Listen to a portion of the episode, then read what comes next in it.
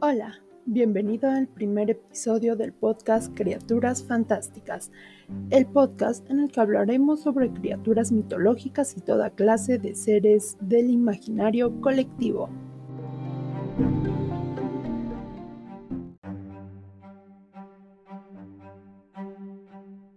Ponte cómodo y disfruta de este episodio en el que hablaremos del nacimiento de estos seres que nos fascinan.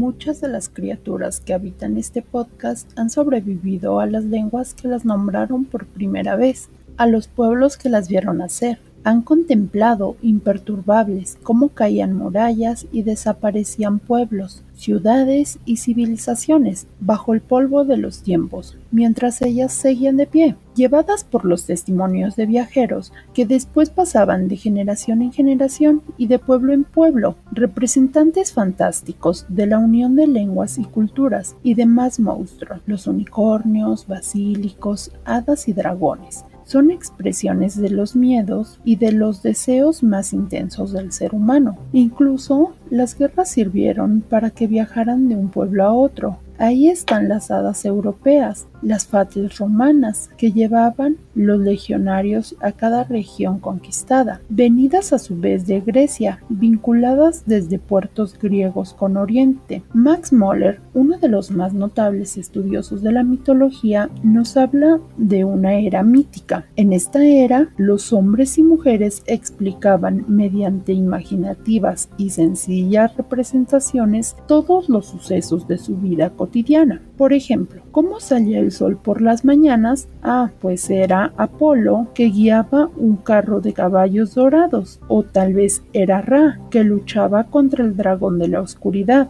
Si llegaba el crudo invierno, se debía a que los monstruos troll habían robado el martillo de Thor. ¿Cómo habían nacido los hombres? Tal vez habían sido formados del barro, como lo cuenta el Popol Vuh. Cuando se secaban las hojas y llegaba el frío, era porque Hades había raptado a la bella y joven Persefone, o sea, la primavera. Luego, la religión incorporó las explicaciones sencillas a un sistema vasto y los dragones dejaron de asustar y pasaron a simbolizar. Los poetas complejizaron los mitos para destilar cada resorte humano a través de ello. La historia los estudió y la filosofía los criticó. Sin embargo, nunca perdieron su fuerza. La leyenda se sigue alimentando de héroes y de monstruos. Las zonas rurales tienen sus criaturas y sus mitos. Se habla también de leyendas urbanas. Tenemos al monstruo del lago Ness, del que ya se hablaba en la Edad Media, con quien se tuvo que enfrentar San Columbano. Sigue teniendo testigos y creyentes, tal como el misterioso Nahuelito que muchos dicen haber visto en el lago Nahuelipi en la Patagonia Argentina, como el abominable hombre de las nieves, como Pie Grande, como el hombre lobo presente en el folclore de Europa desde hace siglos, que llegó a tierras americanas con la conquista y se transformó en el lobizón. Las criaturas imaginarias tienen un valor simbólico, demuestran la necesidad psíquica del hombre de representar sus fantasías y sus angustias, pertenecen al territorio sutil de los sueños hechos conciencia. De las pesadillas comunes representadas en leyenda, se inspiran en el reino animal o en el humano, o a veces en ambos. Unen la ferocidad del lobo al hombre o la gracia del cisne a la mujer, peligrosas sirenas, dulcificadas después de los siglos por la poesía y de un largo etcétera, demuestran que la capacidad de imaginar unida a la de creerse lo imaginado es parte de la naturaleza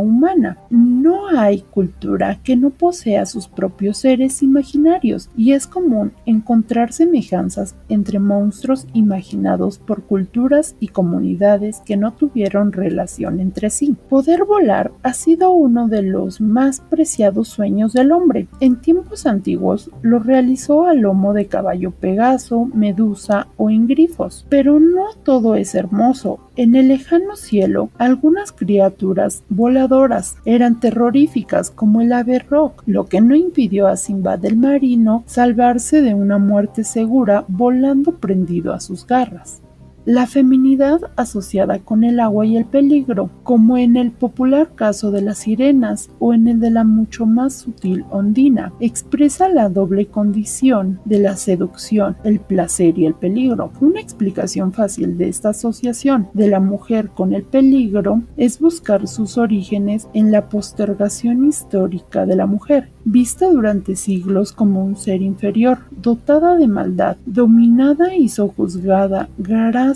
en gran medida a que era vista como demoníaca, a pesar de que su indefensión social convertía a cualquier posible mujer peligrosa en una adversaria irrisoria. Sin embargo, tal vez este punto de vista peque de simplista. No olvidemos que tenemos abundantes figuras masculinas que igualmente encarnaron el peligro en la seducción para las mujeres, como el vampiro o la larga sucesión de demonios atractivos que con encantos malignos seducen doncellas puras y bellas. Como la joven madre de Merlín, la sexualidad como conflicto está presente en estos mitos, más allá de la visión dominante durante siglos de la mujer como encarnación del demonio cristiano y culpable de la expulsión del hombre del paraíso terrenal. Por otra parte, el peligro representado por los seres mitológicos femeninos es sutil y complejo en los habitantes del medio acuático tan placentero como peligroso para la especie humana. Las apsaras hindúes, las ondinas europeas o las más antiguas ninfas, con toda la gran familia de driadas y son criaturas agradables, amadas por la poesía, cuyo espíritu está más cercano al carácter trágico del amor que de la maldad simple y tosca. Otras criaturas tienen un inconfundible sesgo trágico. Los licántropos nos hablan de que nuestra naturaleza sigue teniendo rincones salvajes. El licántropo puede transformarse en lobo porque en su interior humano la animalidad no ha desaparecido y las civilizadas cadenas que lo atan no son suficientes para reprimir la condición salvaje de su propia humanidad.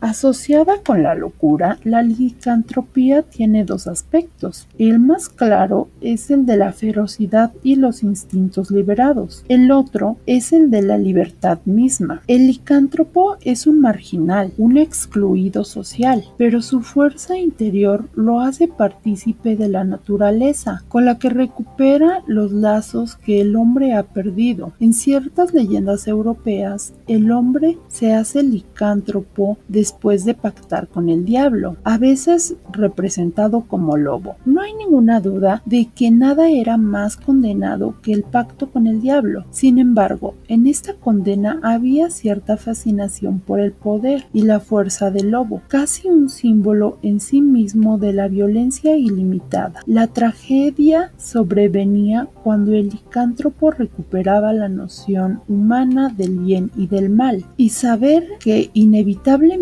volvería a transformarse y a matar, lo hacía víctimas de sí mismo. Todo esto convierte a este ser en un símbolo de gran riqueza, que aún hoy sigue alimentando la imaginación y la especulación. Su presencia en el cine y la literatura demuestran que su poder fascinador está intacto. Los lobos como poder diabólico aparecen misteriosamente ligados a otro ser mítico y peligroso, el vampiro. El vampiro como superstición aparece muchas veces precedido o en compañía de lobos o capitaneando grupos de lobos. La presencia de los lobos auguraba el lúgubre accionar de un vampiro. El vampiro o muerto vivo rumano pataba con los lobos, a quienes tomó prestado los colmillos. En principio, este buscador de la vida eterna fuera de la tumba estaba mucho más cercano del lobo que del murciélago, aunque ambos animales y el temor abático y real que provocaban están presentes en el origen del vampirismo. Otros aspectos del mito son el poder atribuido desde tiempos inmemoriales a la sangre como fuente de vida y un indefinible pero inequívoco erotismo. Tal vez ese aspecto se potenció en la última fase del mito, la que lo llevó a la ficción de la mano de Bram Stoker y su novela De Sheridan Le Fanu y su clásico del terror Carmilla, y de las numerosas adaptaciones y versiones llevadas al cine del conde legendario, con más y menos suerte, y gran o ningún talento. Hay que recordar que Drácula fue escrita y publicada en la Inglaterra victoriana, cuya rígida representación sexual agitanó el sutil poder erótico del trágico vampirismo.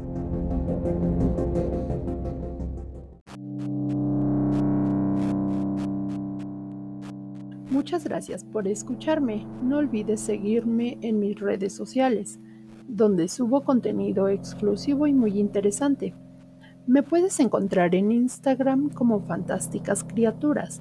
Me encantaría que me escribieras y que me contaras qué te ha parecido este contenido que hago para ti con mucho amor. Hasta la próxima.